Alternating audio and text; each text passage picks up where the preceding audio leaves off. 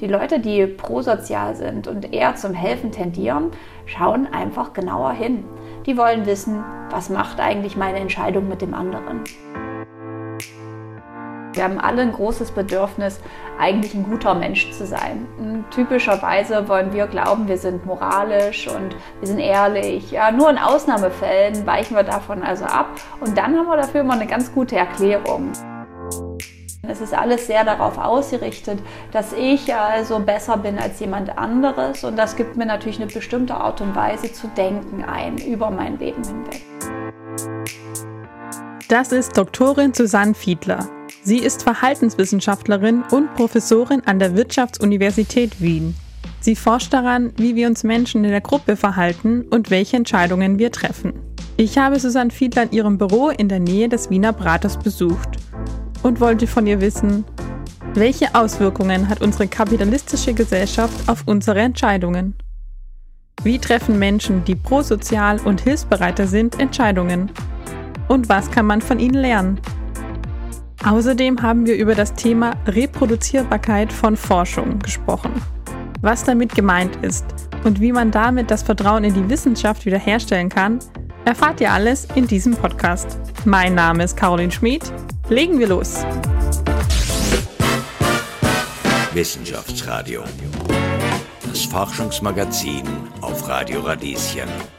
Hallo, Frau Fiedler. Vielen Dank, dass ich hier Sie besuchen darf in diesem wirklich sehr schönen Büro mit schöner Aussicht. Ja, herzlich willkommen.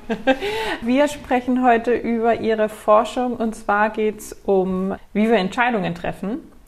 Und da würde ich vielleicht anfangen mit, wie wir, wir überhaupt Entscheidungen treffen. Also was passiert da in unserem Gehirn, weil wir ja täglich sehr, sehr viele Entscheidungen treffen. Ja, total. Wir treffen so viele Entscheidungen, bei denen wir nicht mal mitkriegen, dass wir sie getroffen haben. Und am Ende stehen wir trotzdem an irgendeiner Ampel und sind irgendwo rechts oder links abgebogen, unter Umständen einfach basierend auf einer Routine.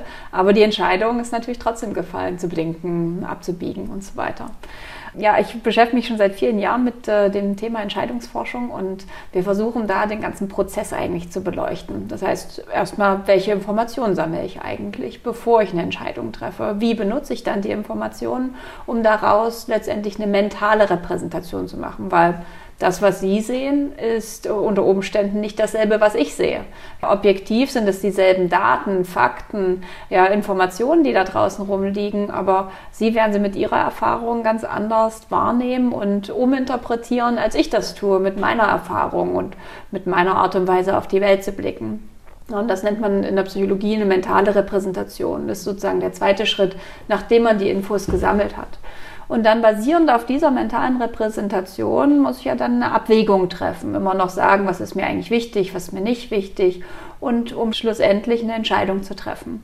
Und dieser ganze Prozess von vorne, dem ersten Mal Sehen von der Information bis hin zur tatsächlichen Entscheidung, da kann ganz schön viel passieren. Ja, da können Verzerrungen stattfinden, die durch unsere Umwelt getriggert sind. Ja, vielleicht sitze ich in einer ganz schön fiesen Filterbubble drin, in der ich unter Umständen nur bestimmte Informationen kriege oder auch werden bestimmte Informationen übergewichtet.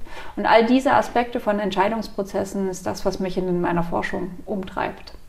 Weiß man, wie lange das dauert, bis ich eine Entscheidung getroffen habe?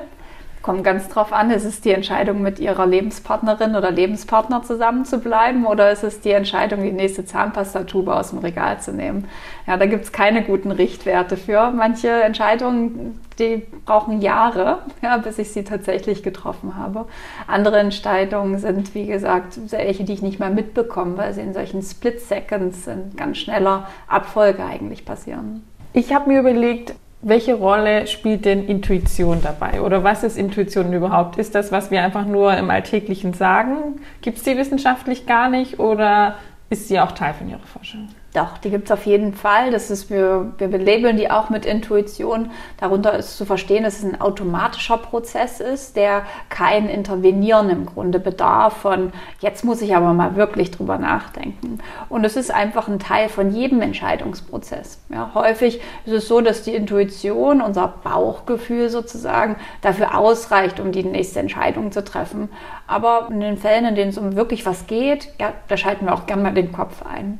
Und Intuition ist für uns ein ganz, ganz wichtiger Informationspunkt, weil das ist im Grunde all das, was wir über die Jahre gelernt haben, aber auf das wir keinen direkten Zugriff mehr haben. In ihrer Kindheit haben sie ganz viele Erlebnisse gehabt. Gleichzeitig können sie sich an die heute nicht mehr ganz genau erinnern. Was hat die Mutter für eine Jacke getragen, als geschimpft wurde? Warum wurde überhaupt geschimpft? All diese Informationen, die man so über sein ganzes Leben hinweg anhäuft, sammelt und irgendwo in diesem Gehirn abspeichert, sind nicht zu jedem Zeitpunkt abrufbar. Und unsere Intuition gibt uns aber sozusagen ein kleines bisschen davon, nämlich so das allgemeine Gefühl, ja, das Gefühl zu haben, ah nee, ich sollte wirklich, das sollte ich nicht kaufen, oh, das sollte ich nicht sagen. Oh ja, das ist was, was macht mir Freude. Ja, wo kommen diese Informationen, diese Gefühle, die da letztendlich entstehen, wo kommen die her? Und die kommen halt von unseren Erfahrungen. Und wenn ich viele, viele gute und repräsentative Erfahrungen gesammelt habe übers Leben, dann ist meine Intuition auch super. Ja, weil dann passt die zur Information und der Situation, in der ich jetzt gerade eine Entscheidung treffe. Sollte ich aber beispielsweise ganz viele verzerrte Erfahrungen gemacht haben, ja, zum Beispiel immer schlechte Erfahrungen mit weiß ich nicht, Männern, ja, dann ist vielleicht die nächste Situation, meinem Bauchgefühl zu folgen, bei einem Menschen, der mir sehr gut zugetan ist, nicht die smarteste Entscheidung. Weil da spiegelt sich halt all das wieder, was ich einfach an Gepäck mitbringe, was meine Erfahrungen, mein Wissen ausmacht, was nicht meiner Kontrolle unterliegt. Also hat eigentlich jeder eine eigene Intuition und mhm. die ist mhm. davon abhängig, wie ich sozial geprägt wurde. Total, genau. Deswegen ist die Intuition von jedem ja auch unterschiedlich. Klar gibt es ein paar Intuitionen, die wir gesellschaftlich teilen, einfach weil wir halt auch in einem sehr ähnlichen Umfeld alle aufwachsen. Aber im Großen und Ganzen sind die sehr ja, nuanciert. In Ihren Studien schauen Sie sich an, wie wir uns verhalten oder wie wir Entscheidungen treffen, aufgrund von welcher sozialen Gruppe wir zugehörig sind. Mhm. Können Sie das vielleicht ein bisschen genauer erklären? Mhm.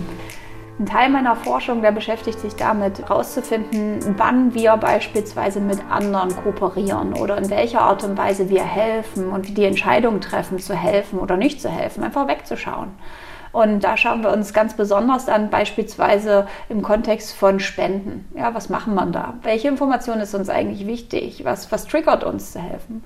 Und da gucken wir uns also an, erstens, was sind das für Menschen, die das machen, um den Prozess besser zu verstehen, also die Helfer sozusagen.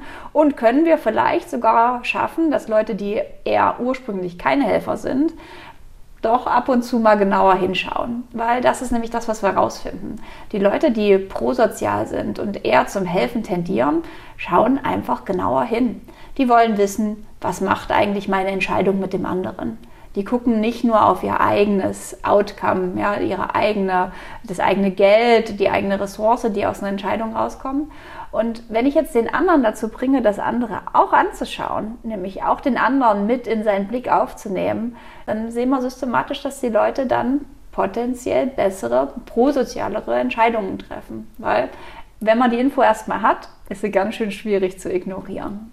Das ist wie mit, wenn man Vegetarier wird, weil man zu viele Filme geschaut hat, wie Fleisch hergestellt wird. Ja, pretty much. Ja, weil es ist halt schwierig zu ignorieren. Wir haben alle ein großes Bedürfnis, eigentlich ein guter Mensch zu sein. Und typischerweise wollen wir glauben, wir sind moralisch und wir sind ehrlich. Ja, nur in Ausnahmefällen weichen wir davon also ab. Und dann haben wir dafür immer eine ganz gute Erklärung, nämlich, ah, na hier, das ist, das war nur, weil ich den nicht beleidigen wollte und deswegen habe ich hier eine kleine White Lie erzählt. Oder hier, da, da damit habe ich niemanden belastet, dass ich jetzt hier das Geld eingesteckt habe. Also wir finden da unsere Erklärungen für, warum es trotzdem okay war, sich so zu verhalten. Wenn ich nun aber in einer Situation bin, in der ich zum Beispiel weiß, dass einfach Tiere gequält, schlecht behandelt und in keinster Art und Weise würdig äh, ihr Leben begehen dürfen, nur damit ich mir am Ende das Schnitzel auf den Tisch legen kann, dann kommt es da zu einer großen Dissonanz. Ich auf der einen Seite, der Mensch, der eigentlich moralisch und integer ist, und auf der anderen Seite mein Verhalten. Ich stopfe mir hier dieses Fleisch in mich rein, bei dem ich weiß, dass da äh, Leiden dran hängt. Und diese Diskrepanz, diese Dissonanz, die ist sehr schwer auszuhalten für Menschen. Das heißt, Leute, die beispielsweise sich nicht für das Thema interessieren, versuchen, diese Informationen völlig auszublenden, sich nicht damit zu beschäftigen, diese Infos nicht zu haben, um diese Spannung zu vermeiden. Ich jetzt aber jemanden zwinge, sich das alles reinzuziehen, Dann gibt es die Spannung. Was kann der jetzt also machen? Der kann sein Verhalten ändern. Oder der kann sagen, ach, die Berichterstattung ist ja sowieso alles, wer weiß, äh, bei uns nicht, ich, ach, ich kaufe nur noch Bio, dann wird alles gut. Ja? Und da gibt es also auch unterschiedliche Strategien mit umzugehen, aber die sind alle darauf ausgerichtet, diese Spannung aufzulösen. Also Informationen geben, schon mal ein guter Start, weil da muss man zumindest daran arbeiten. Finde ich sehr interessant, dass Sie als Verhaltensforscherin sagen, dass wir alle gut sind oder dass der Mensch an sich gut ist. Gut sein will, vor gut allem. Sein will. Mhm. Aha, okay, das kann dann unterschiedliche noch. Genau, je nach Kontext ist natürlich das eine Verhalten gut oder das andere Verhalten schlecht. Also ne, ich würde habe generell einen sehr positiven Zugang zum Leben und würde glauben, dass die Intuition, das wie wir sein wollen, das was Positives ist.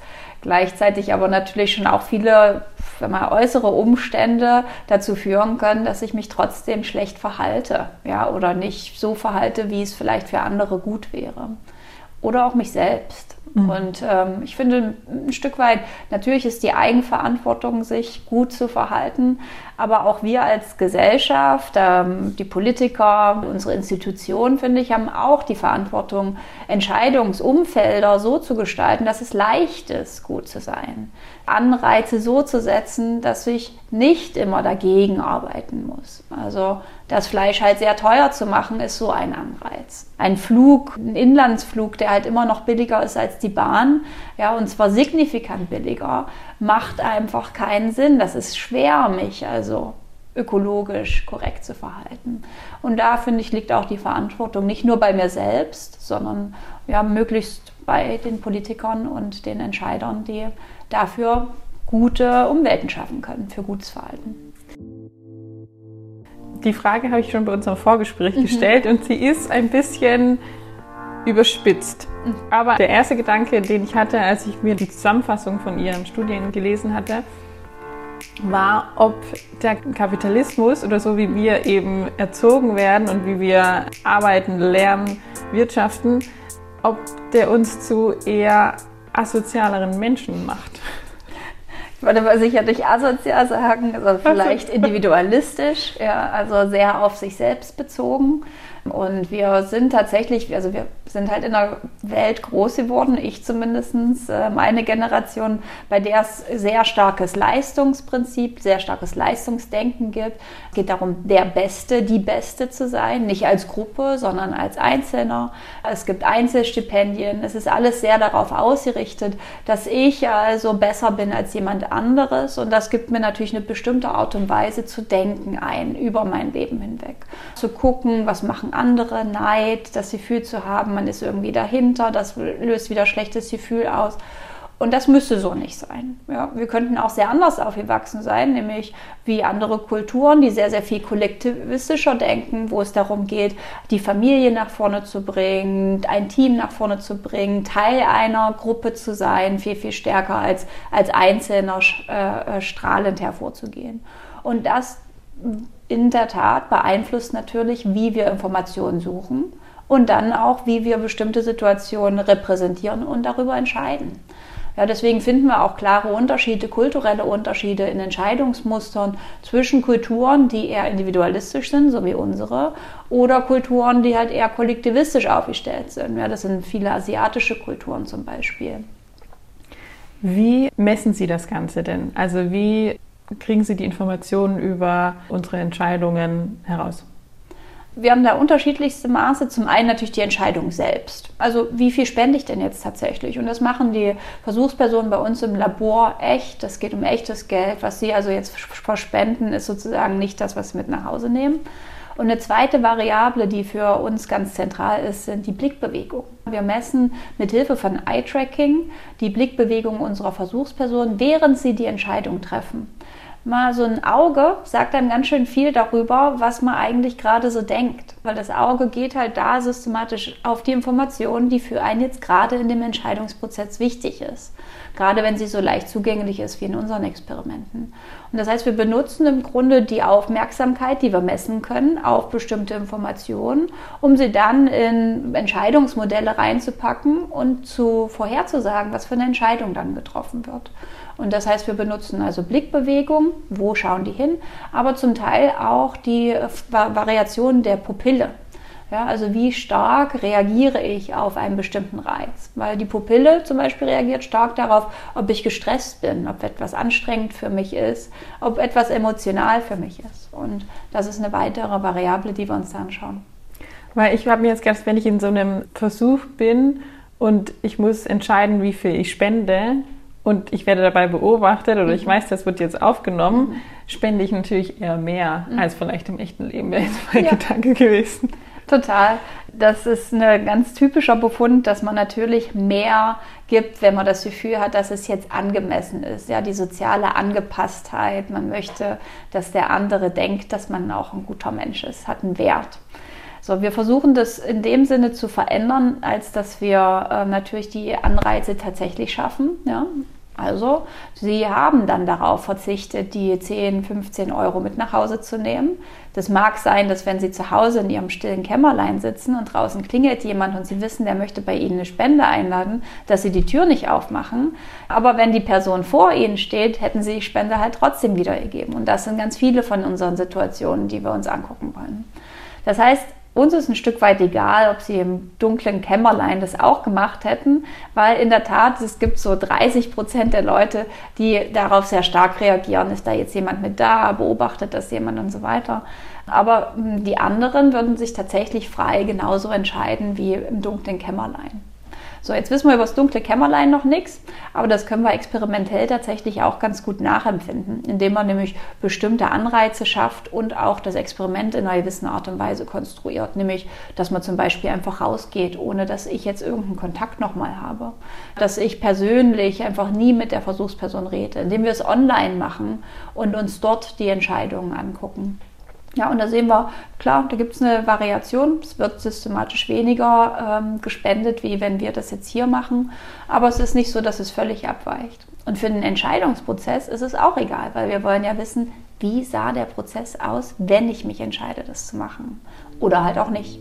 Ja. Jetzt würde ich gerne noch mit Ihnen über ein Thema sprechen, und zwar über, wenn man jetzt dieses Eye-Tracking nimmt, mhm. dann haben Sie ja glaube ich, ganz viele Daten mhm. auf einmal von einer Person. Mhm. Das haben Sie mir gesagt, dass wir in einer Reproduktionskrise ja. stecken. Könnten Sie uns das vielleicht ein bisschen genauer erklären, was damit gemeint ist? Ich bin sozusagen sehr reich. Ich habe extrem viele Daten, weil Eye-Tracking sammelt sehr, sehr viele Daten pro Versuchsperson. Und in der Wissenschaft ist es ja ganz wichtig, dass wir uns bestimmte Ziele setzen, die wir uns oder Hypothesen setzen, die wir dann tatsächlich untersuchen wollen. Ja, also wenn ich zum Beispiel herausfinden möchte, ah ja, die Person, die mehr spendet, die schaut auch mehr auf den anderen, dann würde ich mir diesen Zusammenhang angucken. So, mit unseren Daten geht das auf 100 unterschiedliche Art und Weise. Ich könnte mir jetzt äh, die und die Versuchspersonen angucken, wenn ich da bestimmte Daten rauswerfe, weil der sah eh ein bisschen müde aus, ne, den brauchen wir nicht. Oder aber, ah, ich gucke mir aber nur die Fixationen an, die alle, die zum ersten Mal auf zum Beispiel das äh, Geld des anderen gegangen sind. Also ich kann ganz viele Entscheidungen treffen, die dann zu leicht veränderten Analysen führen. Und Analysen in der Wissenschaft sind ja unsere Währung, weil damit können wir sozusagen Fakten schaffen, tatsächliche Fakten schaffen. Und wenn wir also in unserer Arbeit nicht vorher festlegen, welche Form von Analysen wir laufen lassen, verliert diese Währung an Wert. Ja, weil mit jedem zusätzlichen Test, den ich laufen lasse, der vorher nicht präregistriert nennt man das bei uns, vorher präregistriert ist, führt das dazu, dass unsere Wahrscheinlichkeit, ein nicht existentes Ergebnis zu produzieren, also etwas, was nicht stimmt, die steigt an. Bei der ersten Testung sind es 5%. Ja, das ist was, was wir annehmen und was okay ist für uns. Das ist eine Wahrscheinlichkeit, mit der wir leben können. Jeder weitere Test erhöht diese Wahrscheinlichkeit, weil es gibt immer eine Form von Unsicherheit bei jeder Analyse. Und diese Form von Reproduzierbarkeit, über die wir da reden in der Wissenschaft, ja, das heißt also ein Ergebnis, was ich heute finde, können auch Sie nächste Woche in Ihrem Experiment, wenn Sie es genauso machen wie ich, nochmal finden. Und um das zu gewährleisten, muss ich halt vorab präregistrieren, was ich mir tatsächlich angucken möchte, weil ansonsten ist die Wahrscheinlichkeit, dass ich ein falsches Ergebnis, ein nicht existierendes Ergebnis produziert habe, relativ hoch. Und da gibt es eine riesen Debatte im Moment in den Verhaltenswissenschaften. Viele der Befunde, die in den, sagen wir mal, vor zehn Jahren entstanden sind, sind wirklich schwer zu reproduzieren, weil wir damals halt nicht vorher festgesetzt haben, wie wir und welche äh, Analysen wir durchführen. Und um das letztendlich vermeiden, dass da also nicht so viele Studien da sind, die später gar nicht nochmal gezeigt werden können, dementsprechend auch anzuzweifeln sind, ob das Sachen sind, auf denen, deren Basis unsere Politiker jetzt Entscheidungen treffen sollen, deswegen müssen wir unbedingt unser Wissenschaftssystem verändern. Und da ist extrem viel passiert in den letzten zehn Jahren im Sinne von Reproduzierbarkeitsnetzwerke bilden, wo wir tatsächlich erstmal die Informationen an die Wissenschaftler rausbringen, in welcher Art und Weise man das umstrukturieren muss, den Prozess. Und das gilt halt für alle, wirklich alle Leute und Wissenschaftler, die mit Daten arbeiten, weil die Freiheitsgrade, von denen ich gerade gesprochen habe, die gibt es halt für jede Form von Analyse, nicht nur für Eye-Tracking. Das heißt also, wenn ich eine Präregistration durchführe, heißt das, ich sage von Anfang an, was ich mir wie anschaue oder wie sieht das jetzt zum Beispiel konkret bei Ihren Studien aus? Genau, ich schnapp mir dann also für eine Präregistrierung meine Hypothese. Ja, jemand, der also viel spendet, schaut auch mehr auf den anderen, um mal eine ganz einfache zu nehmen. Und dann sage ich, okay, welches Analyseverfahren ist das Richtige? Das ist mein Analyseverfahren. Und welche Faktoren packe ich damit rein? In diese Regression nennt sich das bei uns häufig. In die Regression, was wird was vorhersagen? Ah ja, dann nehme ich also, wie viel hat der auf diesen Beitrag geschaut und sage vorher, wie viel der am Ende spendet. Hm? Okay, und nehme ich alle Daten? Nee, ich schmeiße alle Daten raus, bei denen beispielsweise gar keine Werte angeschaut wurden. Ja, weil wenn der ins Leere blickt, das interessiert mich nicht. Die schmeiße ich alle raus. So, damit habe ich jetzt also zwei Sachen festgelegt, die Analyse und so eine Vor Vorbedingung, nämlich die Daten rauszuwerfen, eine Form von Reinigung. Und dann muss ich genau das machen, nachdem ich die Daten habe. Und das muss ich halt tun, bevor ich überhaupt anfange, die Daten zu sammeln. Ja, weil sonst kann ich ja, könnte ich potenziell Daten sammeln, gucken, wann kommt was raus. Ah ja, wenn ich die jetzt rauswerfe, funktioniert es. Wenn ich die drin lasse, funktioniert es nicht. Funktionieren im Sinne von, da kommt ein Ergebnis raus. Ja, ein Ergebnis, was dann auch jemand anderes interessant findet, weil es jetzt plötzlich statistisch signifikant ist. Weil das ist ja das, was für uns Wissenschaftler mal wichtig ist ist es statistisch signifikant, was für uns bedeutet, ah ja, da ist tatsächlich ein Effekt, den man absichern kann. Ich habe schon immer das Gefühl, wenn ich Studie sage, mhm. habe ich im Hinterkopf schon, oh je, das, also das ist mittlerweile, nimmt man das gar nicht mehr so ernst, weil es gibt so viele Studien und viele widersprechen sich, dass irgendwie die Repräsentation der wissenschaftlichen Ergebnisse in der Gesellschaft irgendwie einen schlechten Ruf haben. Ja, und ich denke, das sind verschiedene Probleme, die Sie da ansprechen. Zum einen natürlich, dass tatsächlich das Vertrauen in Wissenschaft in den letzten Jahren sehr gelitten hat und das liegt leider an einer echt sehr schlechten Wissenschaftskommunikation, aber auch an wie Politiker letztendlich Wissenschaft sehr, sehr äh, verzerrt benutzt haben, um halt jeweils ihre Punkte zu machen und dementsprechend zum Teil echt ganz schön diskreditiert haben, was da eigentlich an guter Forschung gelaufen ist. Das ist eine, das ist, das ist ein bisschen tragisch, da muss man sozusagen wieder eine bessere Beziehungspflege zwischen den Wissenschaftlern und den tatsächlichen Rezipienten, nämlich ja, der weiteren Bevölkerung schaffen. Und äh, da hoffe ich, dass wir da in den nächsten Jahren gute Fortschritte machen. Und das andere ist, es gibt zu Recht, finde ich, eine, sollte man skeptisch sein, einzelne Studien zur Hand zu nehmen, um darauf basierend dann Entscheidungen zu treffen. Deswegen haben wir in allen empirischen Wissenschaften einfach auch die Tendenz, nicht die eine Studie zu nehmen, sondern zum Beispiel sowas wie Meta-Analysen. Meta-Analysen sind große Sammlungen von Studien zum selben Thema, mit denen man dann schaut, ob der Effekt tatsächlich so oder so aussieht. Und das heißt also, wenn ich als Wissenschaftsjournalistin oder Journalist oder aber als politischer Berater, wenn ich mich informieren würde, wäre mein erstes Ziel, mir sogenannte Meta-Analysen rauszusuchen und nicht die eine Studie. Und es gibt einen neuen Trend und das ist was, wo ich echt mich darauf freue, die nächsten Jahre. Die Wissenschaft verändert sich ja auch stets und ständig. Das heißt, es kommen neue Formate raus, jetzt zum Beispiel Megastudien. Ja, klingt ja schon mal mega vom Namen her. ja, aber hier wird einfach mit extrem vielen Versuchspersonen ganz viele unterschiedliche Sachen ausprobiert, Ja, und dadurch, dass wir so viele Versuchspersonen haben, können wir es auch machen. Und die werden gegeneinander verglichen mit einer Präregistrierung, sodass ich mich dann tatsächlich darauf verlassen kann, dass hier gar keine Möglichkeit gab zur Variation. Diesen Studien würde ich natürlich sehr viel mehr vertrauen als einer Studie, die zum Beispiel keine Präregistrierung hat.